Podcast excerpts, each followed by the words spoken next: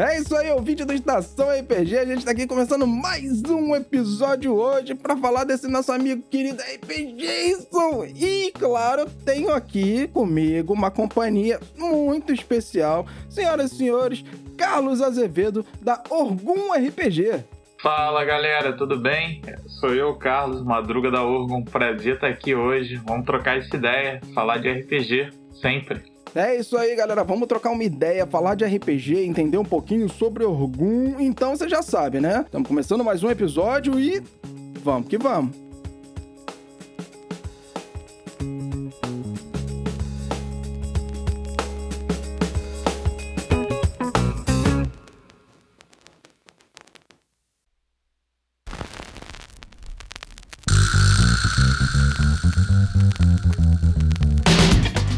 Começando agora mais um Estação RPG.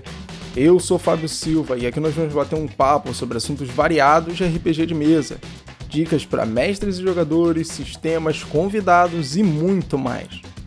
E toda quinta-feira a gente vai estar aqui juntinho para bater esse papo. Então, vamos logo começar essa mesa.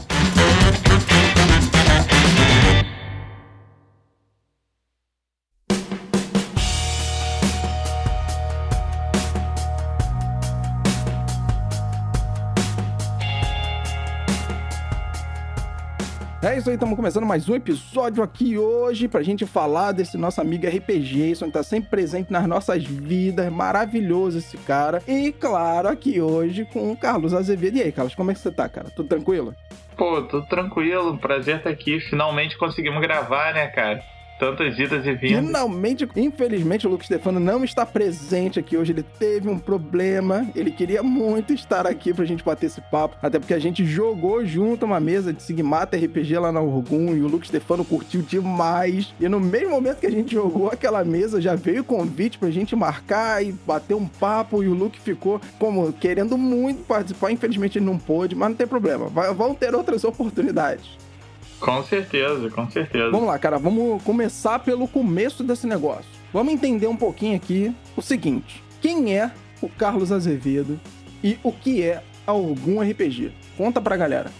Carlos Azevedo Madruga, né? Como RPGista, cara, é um RPGista dos anos 90 que ficou muito tempo travado ali no analógico e que há um ano atrás acabou por acaso descobrindo RPG online, encontrando uma comunidade que ele achou que estava morta, mas que está muito, muito viva. Tem muita gente aí produzindo coisa boa e se deparou com esse mundo novo, cara. Muito bom, muito bom estar tá de volta aqui com a galera, conhecer coisa nova. É um RPGista se redescobrindo virtualmente, vamos lá. É, cara, é o que eu mais falo pra galera, o RPG RPG online, ele tá aí, vai participar das nossas vidas e tá mudando a cabeça das pessoas com relação ao RPG, porque tem muita mesa, tem muito jogo, tem muita gente produzindo conteúdo e são conteúdos muito legais. E até para aprender a jogar RPG é muito mais fácil também, né?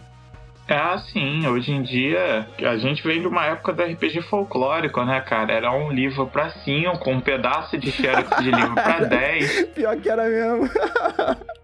Não, não tinha o dado específico daquele jogo, né? Ou eram dois, três dados para a mesa inteira. Então a gente vem de um tempo das cavernas da RPG, praticamente. Hoje em dia tem recurso, informação, pô, tem muita coisa boa. Jogo chegando mais fácil, tem PDF, tem financiamento, tem de tudo. Antigamente tinha nem livraria onde eu morava, então você vê, né? Caraca, nossa, verdade, hein?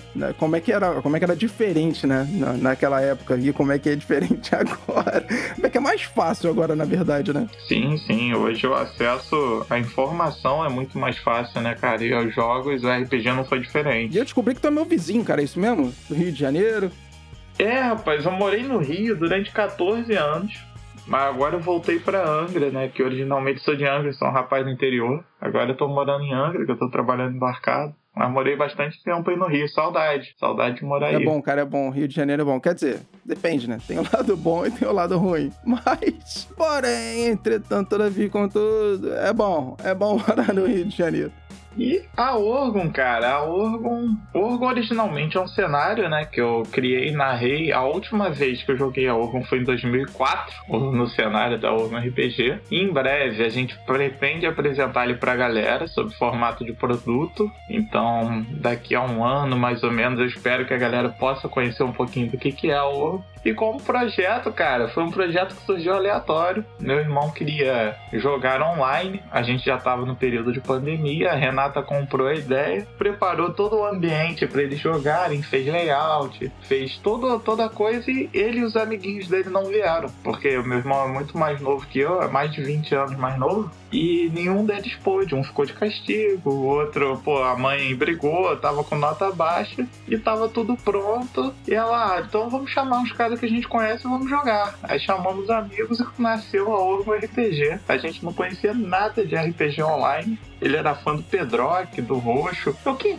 De quem? De quem? Hoje em dia eu sei quem são, pô. Galera que já tá aí um tempão desbravou essa mata e que faz um conteúdo muito bom, mas na época, cara, eu nunca nem tinha parado pra assistir RPG no YouTube. Então foi tudo muita novidade, né? Tudo foi muita novidade e o jeito que vocês começaram o Orgum também foi uma novidade, né? Porque vocês simplesmente descobriram RPG online, começaram a criar os jogos ali e postar no YouTube. Simples assim.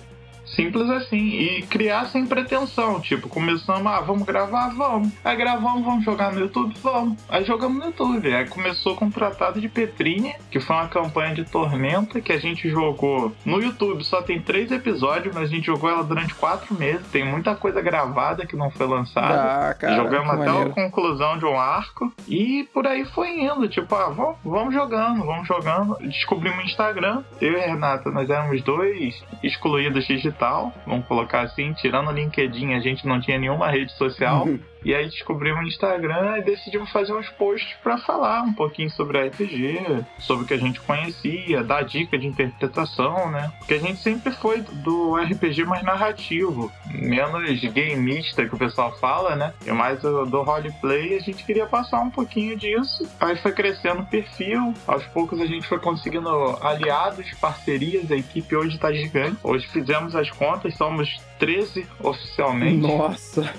A equipe somos 13 e, pô, bem legal, assim, foi, foi bem bacana. Caraca, que maneiro. Um projeto que começou meio que sem querer. Hoje já tem 13 pessoas tocando o projeto e fazendo conteúdo pra caramba, criando um monte de jogo, um monte de parceria, que isso é uma parada que é muito importante. E é uma das coisas que eu converso com as pessoas e, claro, as pessoas sempre sentem que é o melhor de quando a gente começa a produzir conteúdo de RPG. São as parcerias, as pessoas que a gente conhece, as ideias que a gente troca com essas pessoas, as oportunidades que a gente tem de jogar os jogos. E aí, né, daqui a pouco eu até falo da, da mesa lá do Sigmata, que eu acho que foi uma oportunidade maneiríssima que a gente teve, que tanto você quanto o Lobo lá da Rugimune deram um espacinho pro Luke Stefani e pra mim, pra gente poder sentar ali na mesa, jogar e sentir como é que o negócio funcionava e o bicho pega, hein? e o bicho pega.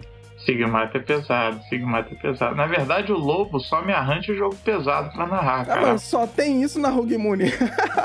É, quem não conhece, cara, e gosta de uma parada mais densa, eles têm um portfólio só de jogo denso. E tá vindo mais coisa pesada aí. Isso aí, tá vindo mais. Tá vindo mais, tem mais jogo. O Lobo vai voltar aqui pra conversar com a gente. A gente já tem algumas pautas aí combinadas pra conversar. Tem uma que é muito importante, que eu estou esperando muito ele começar o projeto e andar com o projeto pra frente. Não vou falar aqui pra não dar spoiler, pra não tomar esporro, porque eu não tô aqui pra isso.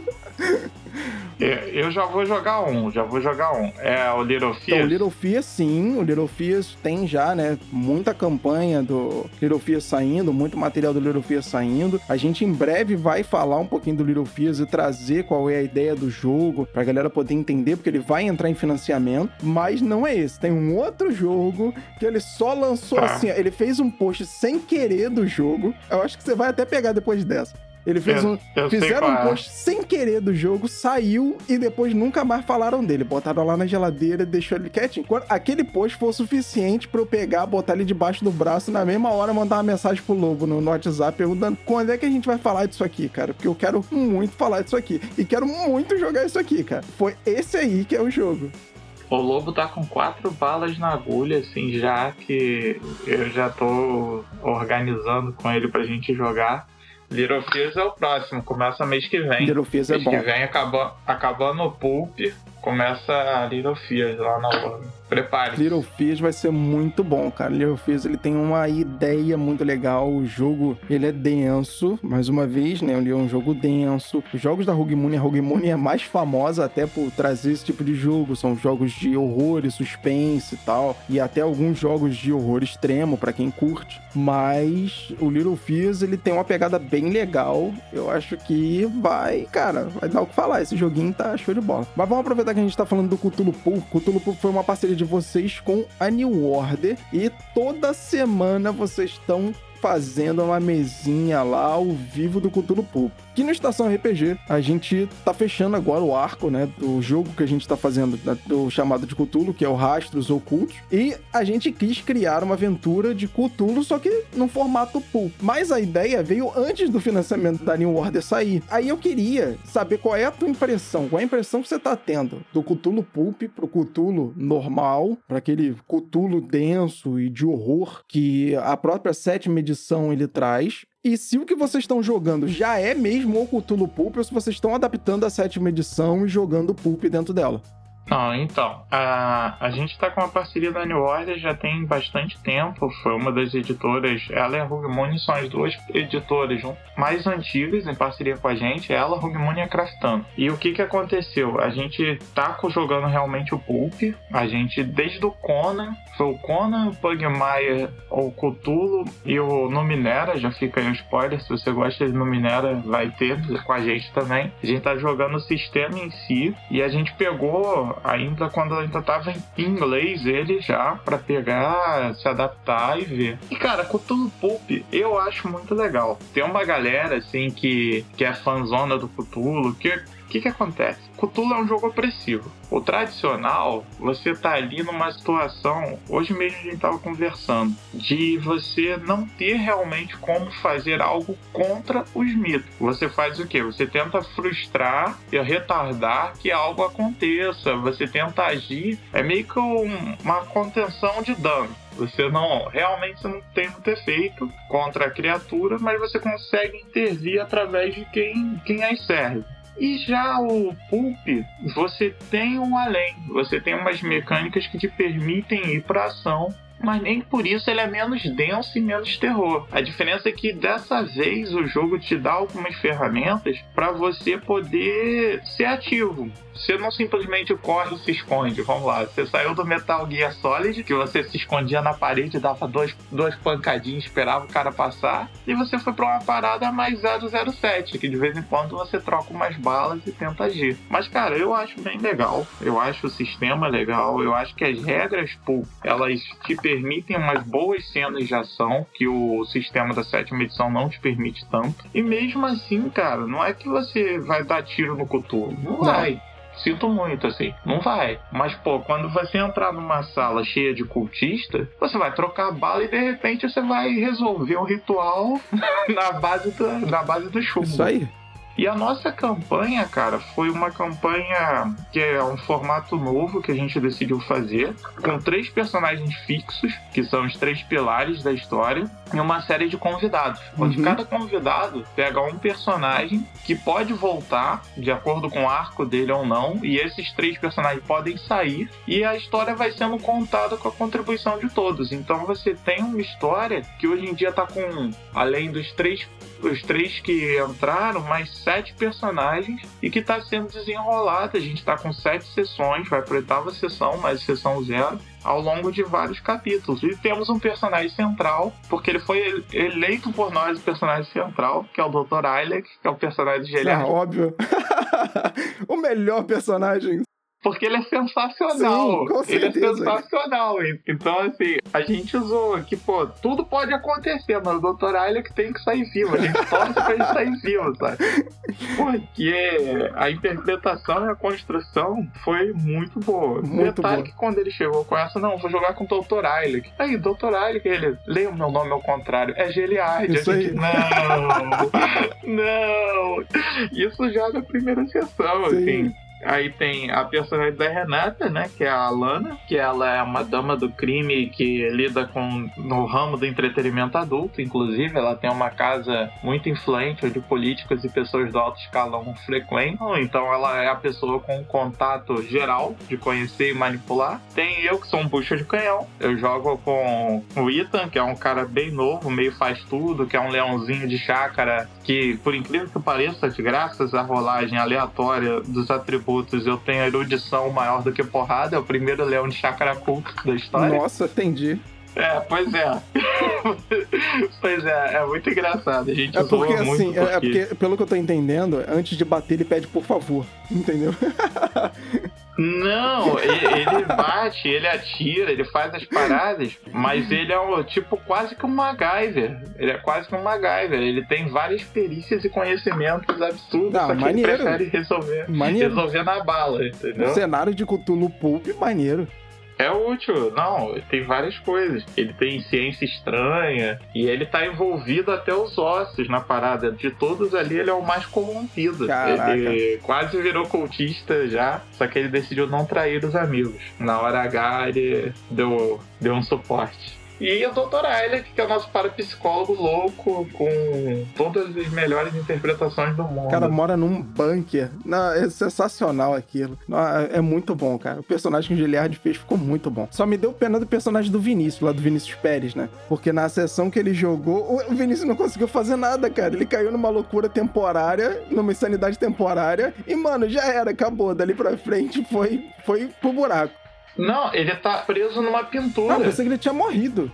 Não, ele foi. Ah, no, a gente jogou. Cada conto é baseado num conto original, né? Do, dos mitos. Ele é do Serpente de Sorro. E ele acabou sendo preso realmente na pintura. Fui eu que narrei, ele tá dentro do quadro.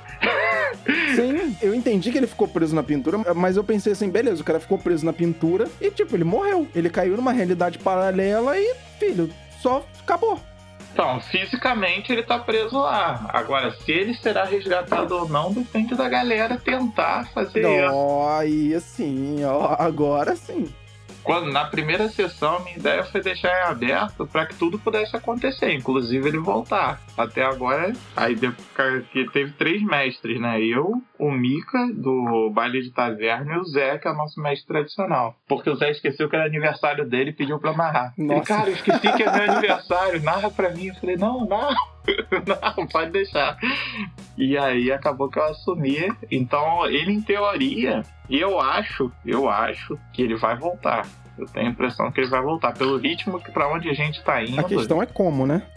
A questão é como e qual o preço, né? Ou se a gente vai parar lá com ele também, vamos ver. Mas tá bem legal, cara. Cara, bizarro. Maneiro, maneiro. Vou fazer mais essa pergunta até por causa disso. Porque a galera que é mais tradicional, que gosta muito do chamado de Cthulhu, é como você falou. O pessoal gosta de jogar o chamado de Cthulhu como contos de horror, onde você não, não tem o que fazer. E é o típico filme de terror que acontece, as merdas vão acontecendo e a gente não foge, né? A gente acaba correndo para cima delas, se dando mal no final e tendo que correr, porque a gente vai acabar parando naquele monte de buraco. Só que com o Cthulhu Pulp, eu vi a oportunidade de pegar o Pulp Fiction, por exemplo, aquele filme lá do John Travolta, e misturar aquilo com os cultos de Cthulhu. Então eu vi, cara, essa ideia é sensacional, porque realmente você não precisa só correr mais, você pode criar várias situações, você pode criar várias aventuras que elas tenham um terror de ação em determinados momentos, em determinadas cenas, sem gerar nenhum tipo de detrimento ao suspense e ao horror dos mitos do Cthulhu. Então, você conseguir misturar as duas coisas no mesmo ambiente sem que ninguém te aponte o dedo dizendo assim, ó, você não está jogando chamado de Cthulhu, é maravilhoso.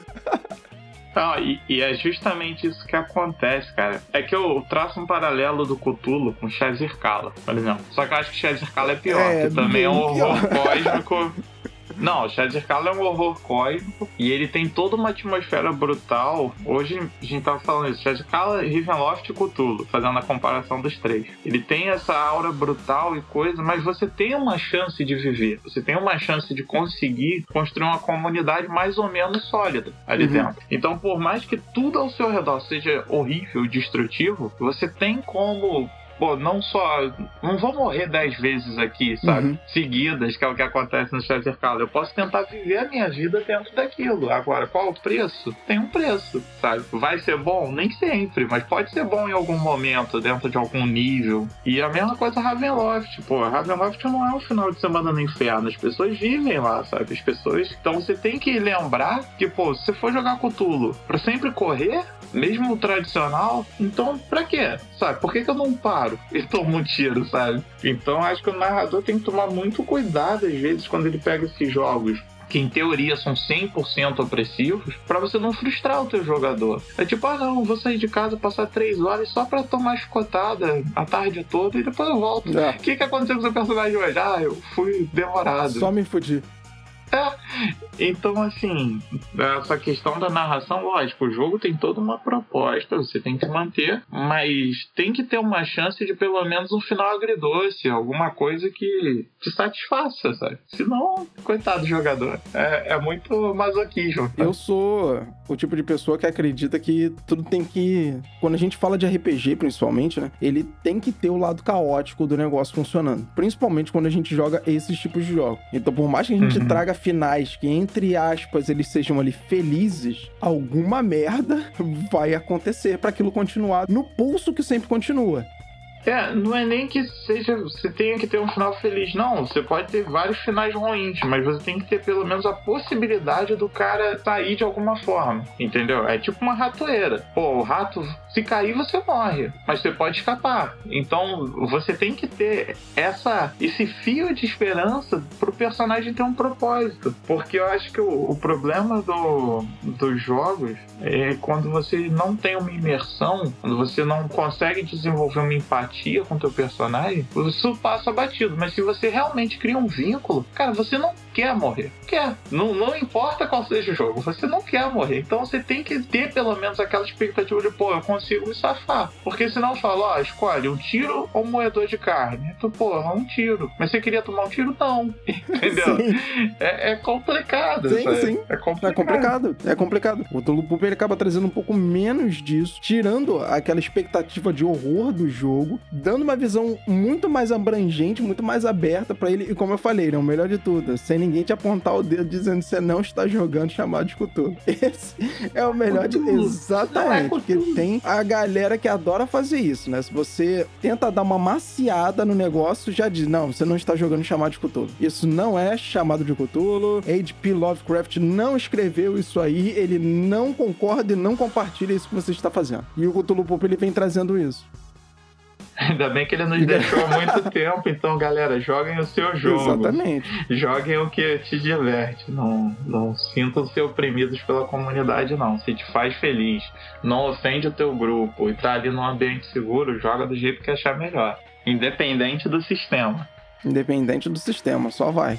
Aqui a gente sacaneia muito GURP. Aí eu tava até conversando com o Lobo e com o Luke. Uma semana dessas aí. Ah, e com o Jefferson, que é o Jefferson Stankovski, lá do Dado Viciado. Uhum. Todas as aventuras que o Jefferson faz, elas são no GURP. Sim. E aí eu tava falando pra ele, pô, cara, eu tô começando a me sentir mal, porque a gente começa a sacanear, né, GURPS e tal. Isso, pô, não é legal. Não é essa a mensagem que eu quero passar pras pessoas. E aí eu já encomendei aqui com o Luke Stefano pra gente fazer pelo menos um one shot, alguma coisa do tipo dentro do GURPS, pra provar realmente que GURPS é um sistema genérico, abrangente, simples de jogar, por mais que todo mundo diga que ele é cheio de regra e etc. Eu já comecei a dar uma lida no sistema dele ver. Ele é muito simples, muito mais simples de jogar do que eu imaginei na minha vida. E você não precisa necessariamente abranger todas as regras que estão dentro do livro. Você pode pegar e só. Como se você estivesse no mercado, né? Dizer assim: ah, eu vou levar isso aqui, eu vou levar isso aqui, eu vou levar isso aqui, mas o resto eu não vou levar, não. Isso aqui já é o suficiente para atender o jogo que eu quero fazer. E sai maneiro, sai muito maneiro. Eu vou te explicar que a galera não gosta de GURPS e por que, que o GURPS tem muita regra. O GURPS ele faz uma parada, cara, que todo mundo quer, mas ninguém consegue fazer. O cara, cara, eu quero jogar qualquer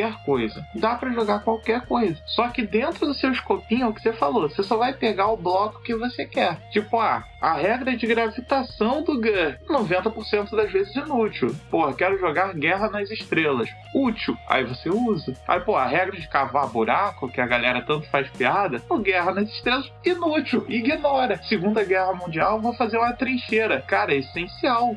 Então, assim, é a parada do GURPS era que nos anos 90, onde você não tinha acesso a livro, tu tinha um livro que você jogava qualquer coisa. E não tinha muito sistema genérico disponível. Você tinha, na época que ele bombou, era Storyteller, o Vampiro, que todo mundo jogava, o AD&D e o GURPS, basicamente. Basicamente era. Depois foi vindo mais coisa. Mas você Sim. tinha esses três livros. E o GURPS dos três era o único que te dava pra você jogar qualquer coisa. Então quem jogava GURPS amava GURPS. E quem jogava os outros odiava porque era muito diferente. Mas é um sistema super simples, cara. Eu recomendo muito jogar GURPS. Eu tenho GURPS aqui, eu gosto de GURPS. Eu particularmente achei muito mais simples do que eu pensei que fosse em qualquer momento. E concordo com tudo que você tá falando e ainda acho mais. Acho que o GUPS ele acabou caindo cada vez mais dentro desse buraco que criaram para ele, principalmente também, porque depois que criaram o 3DT e ele veio com aquela proposta de jogo genérico e que ele atendia a todos os tipos de jogos e qualquer tipo de jogo, e principalmente o foco dele eram aventuras heróicas, aventuras de super-heróis japoneses, tal, que na época tava muito em alta. Cada vez mais o jogo genérico vindo do GURPS foi sendo deixado de lado porque o 3DT de alguma forma ele atendia. E ele é muito mais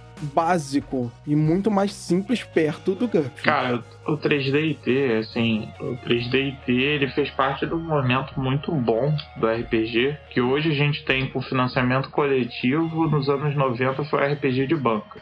3DT foi, um, foi do 99 que saiu. Então você tinha ali o Vampiro custando 50 reais, o D&D 3.0 por 89,90, eu lembro até hoje dessa porcaria. E você tinha o 3DT por 9,90 e o Daemon por 15, vamos colocar. Então você tinha jogo barato na banca, além dele ser um sistema genérico que permitia jogar mangá. Cara, eu parei de jogar Vampiro para jogar 3DT a gente, jogava, a gente jogava Vampiro há 4 anos solenemente, toda sexta-feira já. Isso 99, é 4 anos, 3 anos. Toda sexta-feira a gente jogava Vampiro com o mesmo personagem. Nunca morri nessa campanha, eu fui direto. E cara, a campanha é super densa, política, papapá. E apareceu um jogo, pô, apareceu Defensores de Tóquio, o primeirão, que a capa era toda escrachada. Nego, ah, vamos jogar isso aqui? E a gente parou um dia de manhã e a galera fez os Mancanimas, os Power Rangers, com o Ranger manco. Então era o Coelho manco, o Dragon manco, não sei o que manco, e o Zord final mancava também. E, e a gente riu. A gente riu jogando, zoou, não sei o que. Pronto. Todo sábado de manhã era o dia da descontração. 3D inteiro. que na verdade era Defensores de Tóquio. Por quê? Porque ele deixava você rir, cara. Não, não adianta, galera, não, porque eu quero um jogo sério, eu quero um jogo denso, eu quero jogar terror. Um dia ou outro, cara. Pega um jogo galhofa, assim, sabe? Sim. Junta os amigos pra rir um bocado. Sim. Então, tinha uma rixa que a galera do vampiro falava: não, 3D não é RPG. Como assim? Aí vinha o pessoal do AD&D do D&D. Não, isso aí não é RPG. Cara, tudo era RPG. A gente Sim. jogava live fazendo gestinho com a mão, sabe? Tipo, pô, e era RPG. E pô, podia ser com paro ímpar, dado. Você contou a história e reuniu a galera. Eu sei que o 3DT pegou toda essa galera que só andava de preto, que se achava malvadão, era um bando de crianças, sabe? Aquele, aquela fase que você se veste de preto, se acha roqueirão, não sei o quê. E a gente jogava um jogo bobinho. E era super bom, sabe? 3DT vai sair um 3DT novo, eu tô ansioso. Tô ansioso pelo 3DT novo ano que vem.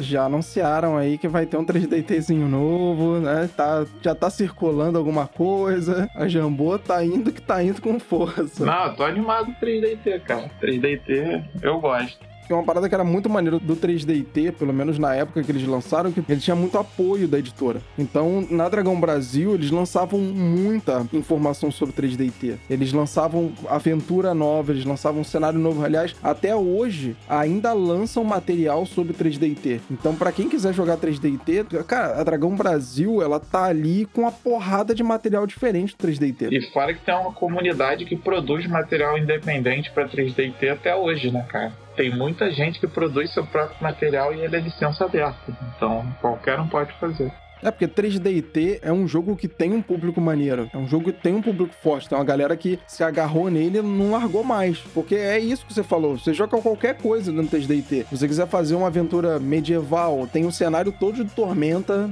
dentro de 3DT, se você quiser. Se você quiser fazer uma aventura espacial, tem lá o Comando Estelar, se eu não me engano, que é a aventura oficial da Jambô para esse tipo de jogo. E se você quiser criar faroeste, zumbi, cara, Street Fighter, você joga dentro do 3DT. Porém, aí vem o, o outro quesito, né? No GURPS você consegue fazer a mesma coisa. Os dois são jogos genéricos. Qual é a diferença? Cara, eu acho que a diferença é realmente o suporte. O GURPS, o que que aconteceu? Ele teve o GURPS terceira edição, né? É a segunda edição, que foi mais jogada aqui. A terceira edição teve uma galera. A quarta edição, quando saiu pela Devir, a Devir já estava mais, mais em baixa, né? Já tava outras editoras crescendo. E eles só trouxeram os dois módulos, o mestre e o básico. Então saiu meio que na encolha. Pouca gente viu que saiu. Saiu até barato na época, saiu um preço bom. Eu comprei a quarta edição, a quarta edição tá bem legal. E só que não teve, não teve continuidade, o sistema foi morrendo. E a gente tá no segundo florescer do, do RPG nacional, né, cara? E PBTA e muita coisa boa saindo. E eu acho que a gente começa a ter menos um apelo para jogo externo. Eu acho que, de novo, a gente, nos anos 90, teve pela questão do custo. A gente teve ótimos sistemas nacionais, Pô, teve o Daimon, que era um sistema genérico também, que tinha um, o mundo das trevas todo dele, né? Uhum. E hoje a gente tem vários sistemas e jogos nacionais e produtores de conteúdo e o PBTA, né, cara, que eu acho que e o narrativismo que para mim são o futuro do RPG Não. como mercado. Eu acho que como sistema, cada vez mais, menos é mais, mas menos de um jeito bom. Porque tem sistemas aí que foram pro menos é mais e eu não concordo. Mas esse, o PBTA, é uma parada que tá crescendo muito. RPG solo, oráculo. Então tem uma série de mecânicas que simplificam o jogo. E você consegue narrar mais e rolar menos, né? Tem muito, muito sistema nessa.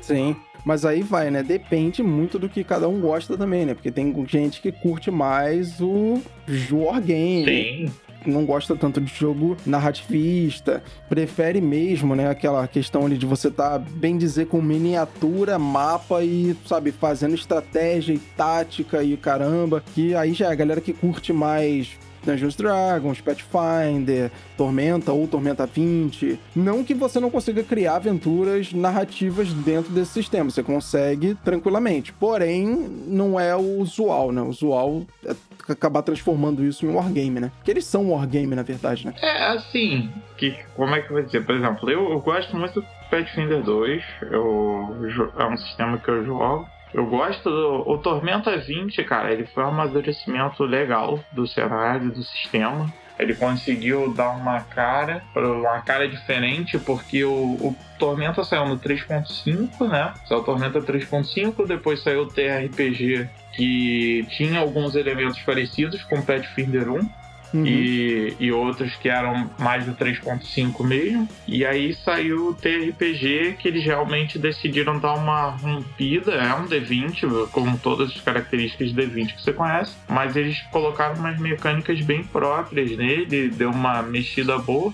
Só que é realmente um jogo que você vai escalonando o personagem, é um jogo de buildar loucamente e desbalanceadamente. Oh, a própria Jambô, ela tem um quadro no, na Twitch deles. É, exatamente. Que eles fazem pra combo. Fazem um quadro pra mostrar os combos que você pode fazer. Tem a Arena de Valkyria. O jogo não nega pro que vê. O jogo de combate. E o Pathfinder 2 também. É outro no mesmo esquema. Você vai construindo ali nível a nível. Eu gosto desses jogos. Eu gosto de jogar. Eu, cara, sou um cara que gosta de fazer ficha, apesar de eu não ser combeiro. Eu não me considero combeiro. Na verdade, eu evito combar porque eu acho que quando seu personagem ele é muito otimizado, o outro personagem não tem chance de brilhar. Então, às vezes eu faço o personagem e eu já deixo coisas que ele vai ser ruim. Tipo assim, pô, eu sou bom nisso aqui, eu sou ruim nisso aqui, porque é um vácuo que alguém vai ter que fazer, entendeu? Sim. Quando eu jogo. Eu não, eu não posso resolver tudo, senão eu jogo sozinho. Sim. Mas é aquilo, cara. São jogos que exigem um tempo, que a evolução do personagem é ao longo de vários níveis. Então é um jogo para campanha longa. não um jogo para campanha curta. E esses outros jogos mais narrativos, eles permitem às vezes você, pô, eu quero jogar com meus amigos hoje. Vamos fazer? Vamos. Pô, 15 minutos depois tá todo mundo jogando. E é um jogo que já te dá todos os recursos ali rapidinho, entendeu? E são jogos que você consegue jogar tanto campanha quanto uma sessão curta com todos os moldes. Você não precisa ter cinco níveis para você poder ir em qualquer lugar. Sim. Então são propostas diferentes, assim. Mas hoje você tem os dois tipos de jogos nacionais, tanto jogo para quem gosta de combo, quanto jogo para quem gosta de marrar, entendeu? E por um preço bom, né? Ainda assim, entre eles, eles são propostas diferentes também, né? Por mais que você olhe e diga Dungeons Dragons, Pathfinder e Tormenta, por exemplo, por mais que eles sejam cenários medievais, eles tenham toda essa estrutura de wargame, todos eles têm mecânicas diferentes, funções diferentes, buildagens diferentes dentro deles. Então você não pode dizer que ainda assim os jogos eles são iguais. Não, não. Nenhum jogo é igual ao outro. Se pegar, por exemplo, a própria Jambô, ela vai trazer o novo Reino de Ferro, que é D&D quinta edição. E, pô, é um jogo jogo que ela vai trazer e não vai concorrer com Tormenta. É um jogo que vai pegar um outro nicho, entendeu? E na verdade eu achei isso uma parada meio. Assim, não posso dizer errada, mas eu acho meio ruim, né? Porque eles abandonaram o Reino de Ferro antigo que eles lançaram para poder lançar o novo e dar suporte pro novo e não pro antigo. Aí você fica naquela de, pô, mas beleza, e o Reino de Ferro está ali, que vocês lançaram não tem nem tanto tempo assim. É, cara, é essa parada de trocar o trocar a versão que você tá avançando é complicado mesmo, porque vai ser outra proposta, não tem nada a ver. Se você pegar o Reino de Ferro do 3.5, o Reino de Ferro, que é aquele que eles lançaram no meio termo, pegar uhum. os jogos do Reino de Ferro de miniatura que tem lá fora, que é o Hordas e não sei o que, e o quinta edição são jogos completamente diferentes com um público Sim. diferente mas o, é o mesmo universo, só que com versões diferenciadas, né? Então, realmente tem uma galera que vai ficar órfã daquele jogo ali. Não, já fiquei órfão já. Já quando eu fiquei sabendo disso aí, eu já fiquei órfão. Eu peguei o meu livro do Reino de Ferro e disse assim, amigo, é, foi bom enquanto durou, mas agora parece que não vai rolar mais não, porque acho que a galera não vai querer mais. Vai ficar na saudade só, entendeu? Ah, cara, sei lá, por exemplo, eu, eu não fui pro Vampiro Quinta Edição, sabe? Não foi ainda. Não acho que eu vou. Será? Acho que não. Acho que não. Que na verdade, o que que acontece? Até porque eu não gosto, por incrível que pareça, eu não acho que o storyteller cabe no, no cenário atual. Eu não acho que o jogo cabe no cenário atual. É, porque o cenário atual ele tem muita implicação com todo, toda a questão da politicagem e da máscara e etc. Ou seja, uma coisa que acontecia nas sombras, agora ele acontece muito mais nas sombras do que era antes, por conta de tecnologia e etc. Mas, ok, é assim, é um avanço de cenário. Sim, mas sabe o jogo que pode ser limitação minha, mas que tem uma data? É igual, por exemplo, não sei se você chegou a jogar, o Guia da Tecnocracia já zoava isso. O Guia da Tecnocracia lá da terceira edição, ele dava um, um panorama geral dos tecnocratas em relação ao mundo das trevas. Quando chegava no vampiro, falava, cara, só eles acham que ninguém sabe que eles existem. Porque qualquer câmera térmica, com qualquer recurso de uma criança, você descobre que alguém não tá vivo. Então, aí tu pega o seguinte, pô, hoje em dia, não sei se a fantasia contemporânea, para mim, pega muito a parada do vampiro. É igual lobisomem. Lobisomem, eu adoro lobisomem. É o meu cenário favorito do mundo das trevas. Mas moderno não cabe. Não tem onde se esconder, não tem o que fazer, sabe? Não tem. Pô, tu olha. Do cenário original já temos uma corte no Central Park. Você já viu o Central Park? Não tem onde se esconder, meu amigo. Se ainda fosse a é floresta da Tijuca, pô, que tem mato, tem morro. Tranquilo. Tranquilo não, menos ruim. Menos ruim. Mas no Central Park não tem como. Você compra fantasia pra cara. Ó, se você parar, não rola. Entendeu? Não sei, não sei. Eu acho que eu vou continuar, mesmo se eu for pro sistema novo, eu vou voltar pros anos 80, 70. Vou, precisa de menos tecnologia pro esse, esse cenário, entendeu?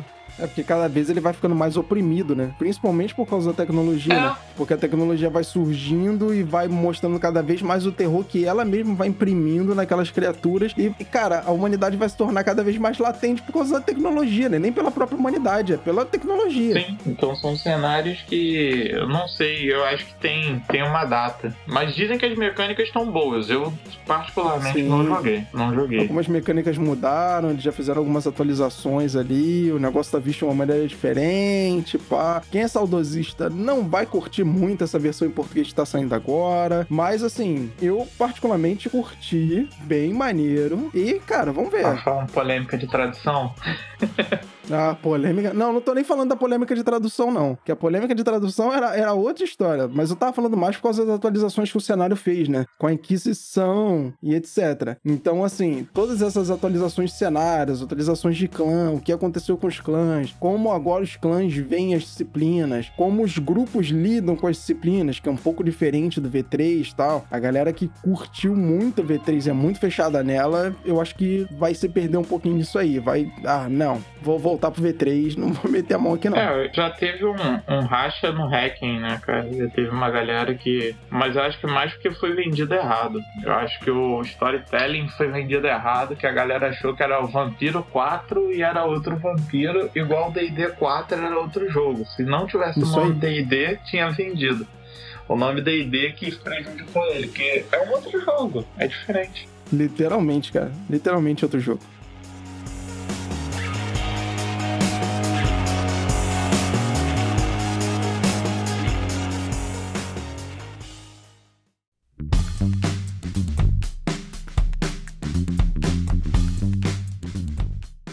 Mudar completamente esse assunto e vamos falar um pouquinho das campanhas da Orgum RPG, dos jogos que vocês fazem lá, que vocês fazem jogos com nomes de campanha que, sinceramente, são sensacionais. Então conta um pouquinho pra galera como é que as campanhas de vocês funcionam, quais são os dias dos jogos que vocês têm e, claro, fala um pouquinho desses nomes aí, só pra galera pegar as referências, só vai. Assim, a Urgon é bem eclética em relação a jogo e sistema, a gente joga de tudo um pouco. E aí, assim, o começa segunda-feira. Segunda-feira acho que é o dia mais engraçado que a gente tem na programação, que é o dia da nossa campanha de Pugmare, que é Stream Colosso. Pra quem é mais, mais velhinho já pega. Que é uma campanha, cara, que quando começou o financiamento do Pugmare, a gente, não, vamos jogar Pugmare, vamos. O que, que a gente vai fazer? Aí a Renata virou, pô, vamos jogar TV Colosso. A gente, cara, TV Colosso, que era um programa dos anos 90 com cachorrinhos. E o mais engraçado foi, a gente convidou pessoas que você nunca imaginaria jogando TV Colosso. Falou, cara, então, lembra de TV Colosso? Cara, lembro, lembro, quer jogar? Quero. e aí a gente tem a Sakurinha jogando de Priscila, a Renata jogando de Gilmar, o Geliard pegou o Thunderdog, o, o Jefferson pegou o Paulo Paulada, o Zé o Zé pegou o Borges e o, o Daniel pegou o Salabim. E aí começou, né, cara? E, pô, já começou por aí. Cada um pegou o cachorro que gostava quando era pequeno, menos o Zé, que era o único que nunca viu TV Colosso na vida, que era muito mais novo que todo mundo. Ele, ele foi assistir pra pesquisar o que que era.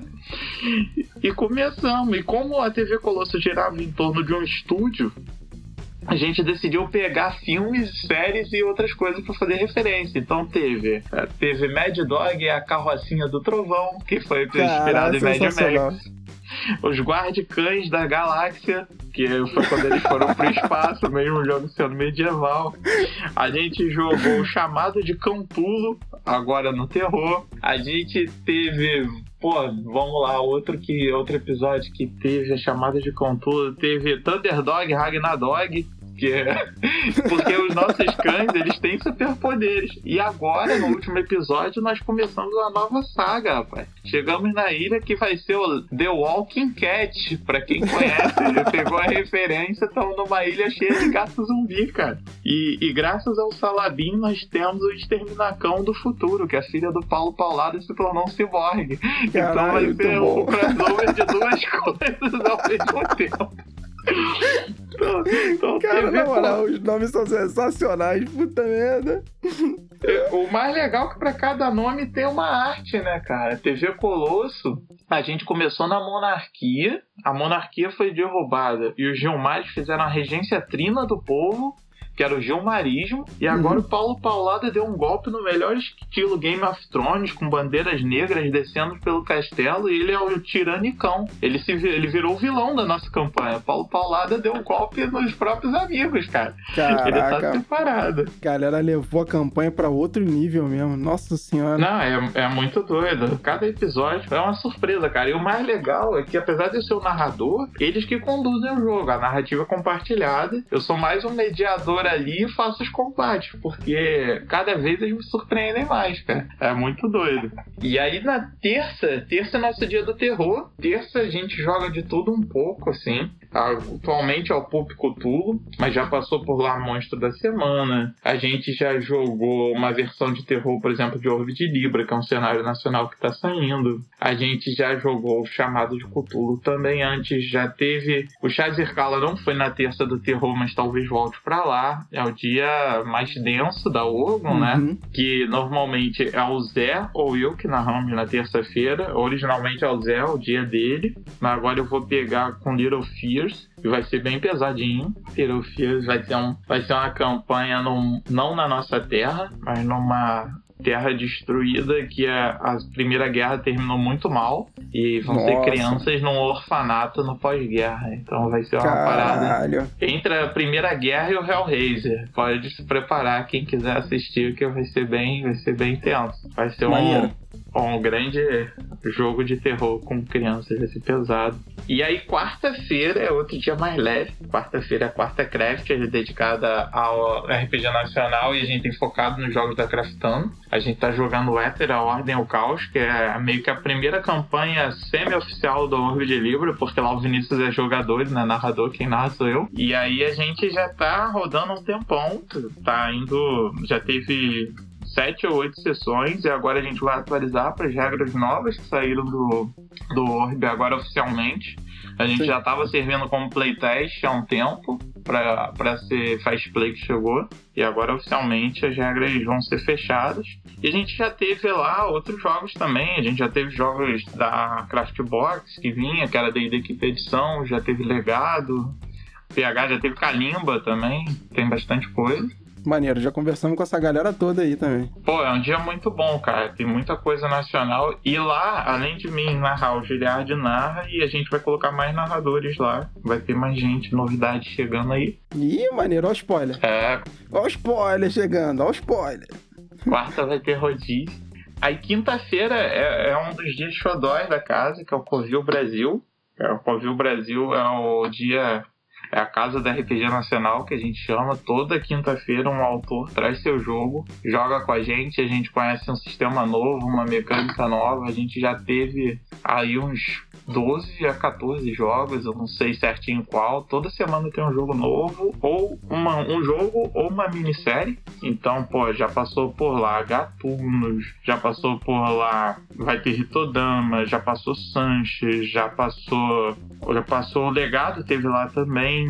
Antes, agora passou Tordesilhas. Cara, cada semana a gente tem um jogo e, pô, é muito legal. Maneiro. E aí você vê como tem jogo bom, cara, nacional, de temáticas Sim. diferentes. Cyberpunk, cara. Vai rolar agora um de afrofuturismo também. Pô, tem muita coisa. Por isso que eu falo assim, cara, hoje em dia tem muito jogo nacional que você não precisa correr. Afrofuturismo? Sim. O que, que vocês vão jogar para fazer afrofuturismo? Fiquei curioso agora. Cara, afrofuturismo é uma tendência que já tem, assim, é um movimento cultural que já tem lá fora e aqui a gente tem alguns jogos de afrofuturismo que é o melhor estilo como é que eu vou dizer? É o melhor estilo Pantera Negra, para quem não conhece. Você pega uhum. elementos da cultura africana e joga num cenário mais cyberpunk. Inclusive, a gente teve a futurismo brasileiro também já lá. A gente teve o Neo Guanabara, que também é um futurismo que tem temática indígena, inclusive. Um dos personagens principais é, é, são jogos que quebram esse paradigma de, porra, futurismo é só Blade Runner. Não. Sim, completamente. Nossa, que maneiro. Vai ter um, um café sobre esse tema bem em breve, vai ter novidades. Vamos bater Cara, eu achei sensacional essa ideia. Nossa, que maneiro. Vocês pegam temas que são muito latentes, que são muito interessantes, jogam dentro de um sistema cyberpunk que é maravilhoso. Cara, curti pra cacete isso aí. Cara, tem muita coisa. Tem uma galera produzindo jogo, assim, cara, autor nacional não falta. Tem muita, muita gente. Pô, o Jefferson mesmo, ele é da. Essa semana a gente experimentou um jogo dele que eu puxo a orelha dele de vez em quando e falo, porra, Jefferson, tem um monte de jogo, traz pra gente jogar, ele não traz. Essa semana a gente fez dois. A gente fez dois. Um que foi na quinta-feira, que foi o Arauto, foi playtest, que é um jogo sobre é, meio que o mesmo cenário do Bedegard, assim, só que anos, milhares de anos no futuro, então seria ó, a mesma temática do Bedegard no mundo atual, Deus está morto. Existem poucas pessoas que conseguem, são tocadas pelo pecado, e por mais que elas sejam tocadas, elas ainda são faróis de esperança nesse mundo, que são os arautos. E a gente joga num cenário onde você é movido pelo seu pecado e você consegue manipular o pecado dos outros. Só que você não é ruim. Na verdade, o diabo quer te corromper. Então você fica nessa luta contra os demônios e coisa para tentar ser a última esperança de um mundo decadente. Foi bom demais, assim, foi um jogo muito bom. Playtest ainda, que a gente vai trazer de novo novo, vai ter uma revisão já em cima do nosso jogo. E, pô, ontem a gente jogou um outro jogo que é dele também, que é sensacional, cara, que foi o Abandonar Toda Esperança, que você começa sem saber quem você é e você vai vagando pelo inferno em busca de autodescoberta.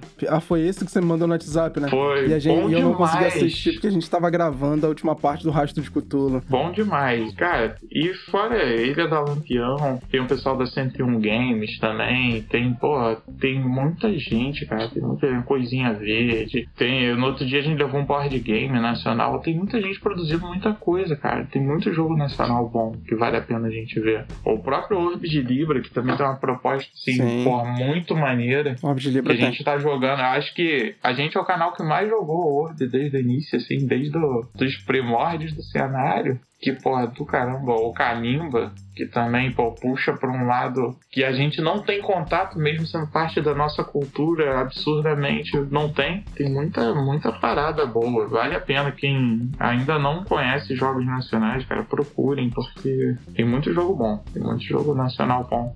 Tanto Vinícius Pérez quanto o Daniel Pirras conversaram aqui com a gente, falaram sobre os jogos, a gente tirou várias dúvidas, conheceu os jogos. Isso é- eu achei os dois jogos sensacionais, sem querer puxar pro lado de ninguém, mas eu vi que o jogo, o Kalimba, ele é um pouco assim diferente, ele tem uma temática diferente, ele me chamou um pouco mais de atenção até do que o Orb. Eu curti demais conversar com os dois e entender como é. E claro, pra quem tá escutando a gente, pra você ouvinte do Estação RPG, se você ouviu esses episódios e você ainda não viu esse jogo funcionando, então é só acessar lá a Orgum RPG no YouTube, que com certeza vocês vão ter acesso e vão ver como é que esses jogos funcionam. E claro, eu não vou dizer aqui exatamente onde que a galera vai conseguir pegar isso aqui perfeitamente. Quem vai dizer isso aqui pra gente agora é quem? Quem manda no canal.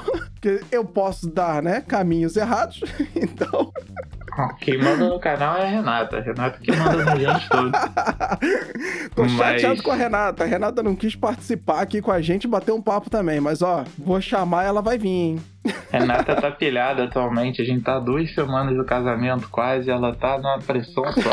e quando passar, ela vem.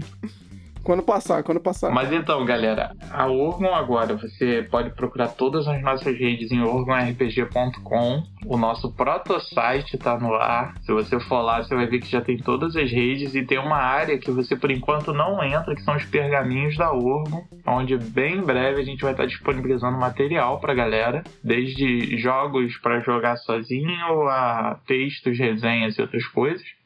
E você acha todos os nossos jogos no YouTube. No YouTube nós já estamos com 125 sessões lá, é só correr que tem jogo para danar de tudo que você quiser. Em um ano a gente fez muita coisa.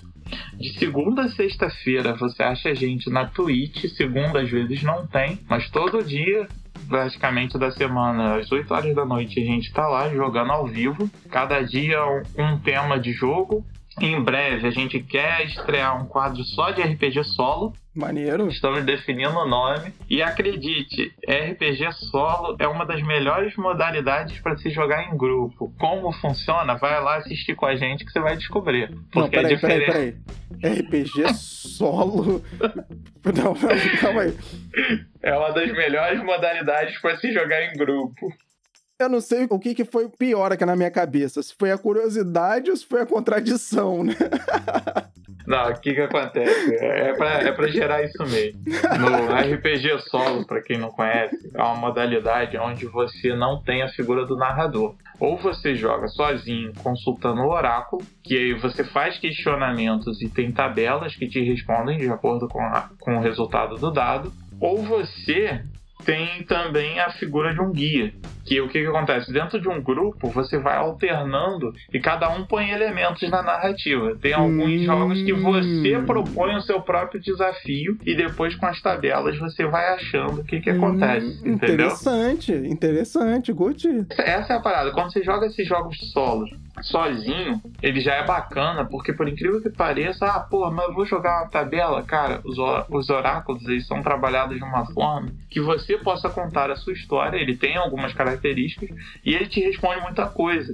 Isso é bem legal. Eu não conhecia, a primeira vez que eu fui jogar, eu também estranhei, falei, pô, sozinho não dá para jogar RPG, dá, mas quando você usa ele em grupo, eles são sensacionais, porque todo mundo pode ter o seu personagem, que é o que todo narrador sente falta. Seu mestre quer jogar também, narre para ele um dia.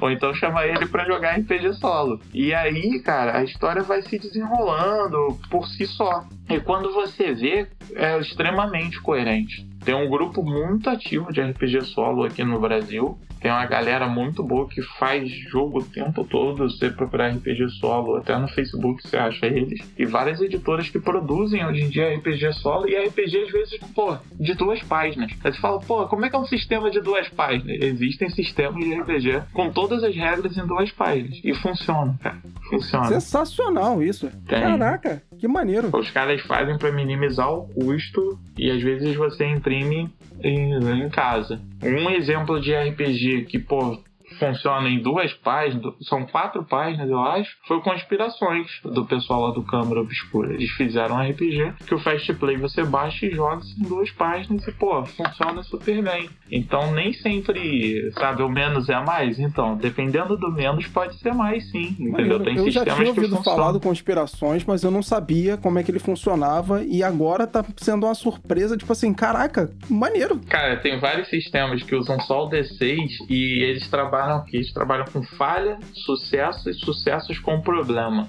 O, o, os meios, os dados ali do meio, eles criam uma situação adversa que você e o seu grupo vai colocar o que foi. Tipo, pô, por exemplo, ah, eu tomei um tiro, mas ele não me acertou. Mas eu não consegui realmente esquivar. Às vezes o tiro pegou o quê? Pode ter pego na sua mochila. Mas o que, que você tinha na sua mochila que te protegeu e você não tem mais? Pô, meu laptop. Então você não tem mais o laptop, mas você não, não se machucou. Então você vai criando elementos narrativos que vai ajudar tanto o seu jogador na imersão, quanto o seu narrador e melhora todo mundo, cara. Você vai depois jogar o seu D&D tradicional e você não vai falar, eu ataco. Não, é. sabe? Sim. É, é, bem legal. Tem vários sisteminhas simples que são bem legais. Nossa, me amarrei, cara. Curti demais isso. E vocês vão levar esses jogos pro Orgo? Não, a gente já leva. A gente já tem, mas a gente quer dedicar um dia pra esse. Igual a gente dedica um dia pro terror, um dia pra RPG nacional, um dia pra outros sistemas. Cada dia é uma programação. A gente tá querendo fazer um dia da RPG solo. Pô, maneiro. E aí, e jogando em grupo. Se você quiser, já tem um jogo lá, você pode olhar. Tanto a nossa sessão de gatunos é nesse esquema, ou aquele monstro de masmorras e dragões e tal é nesse esquema também. O nome do jogo é esse mesmo.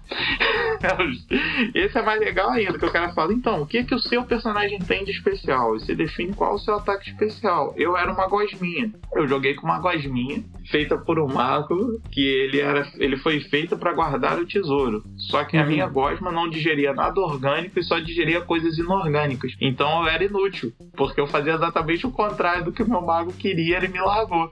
Minha habilidade era eu me estico. Eu me estico e eu dissolvo coisas sólidas. E eu joguei uma sessão inteira com essa gosminha nesse jogo. E foi super legal, assim. E são jogos criativos, cara. São jogos que você sai daquele padrão. Nossa, eu sou um elfo bonito, cheiroso, charmoso. Um anão baixinho e trunculento, sabe?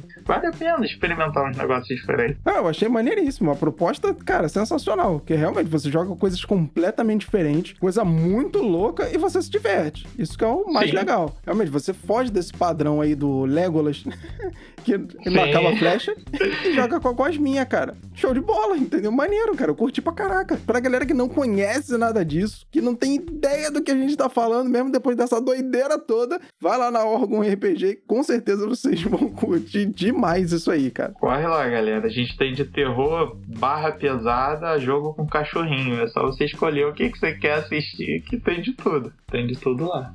Tem cachorrinho ditador, tem, tem o negócio, o bagulho tá doido lá. Pra quem quiser acompanhar, cara, tá maneiro demais.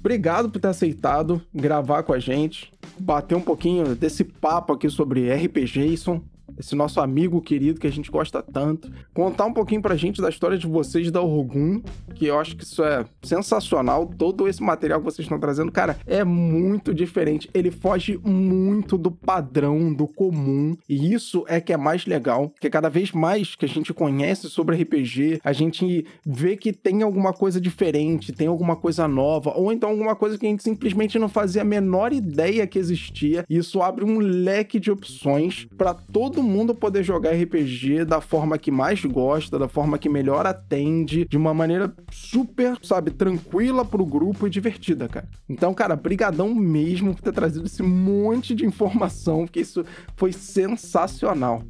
Galera, eu que agradeço a oportunidade em nome da equipe inteira, assim. Foi um prazer estar aqui. E Conheça o RPG, galera, de todos os tipos que você imaginar. Sempre tem alguma coisa que você vai poder levar de um pro outro, porque o que importa no final é você se divertir com o seu pessoal e trazer uma experiência bacana. Passam uns anos e você lembra daquele dia, pô, foi muito maneiro. Palavra de quem tá jogando pô, há quase 25 anos. Já tem um tempinho, então. Muito bom. Se permitam, porque vale muito a pena. Sim, cara. É isso aí, obrigado pelo espaço, obrigado obrigado pelo convite, galera. Ah, cara, eu que agradeço.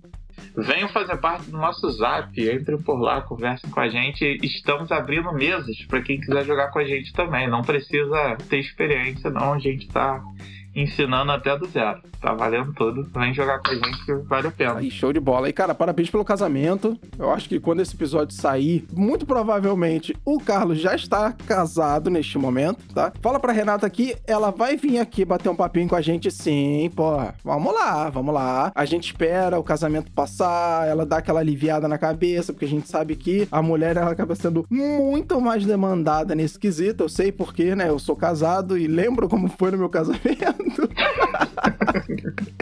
Minha esposa ficava louca com as paradas, eu tentava dar um jeito no negócio, mas não dava certo. Então, se você tá achando que é, sabe, tá difícil, tudo que você faz não dá certo, pá, é, experiência própria, cara, é normal. Fica tranquilo. Depois que isso passar, você vai ver que vai ficar mais tranquilo, as coisas vão começar a entrar no eixo. Então, assim, parabéns pra caramba pelo casamento pra vocês e tudo de bom para vocês mesmo, cara. Valeu, irmão. Obrigadão. E vamos voltar assim, vamos bater esse papo já de aliança no dedo. É isso aí. Valeu, galera. Então é isso aí, ouvinte do Estação RPG. A gente tá ficando por aqui. Obrigado pela sua audiência, por acompanhar a gente em mais um episódio e até a próxima. Valeu, galera. Obrigadão. Até a próxima.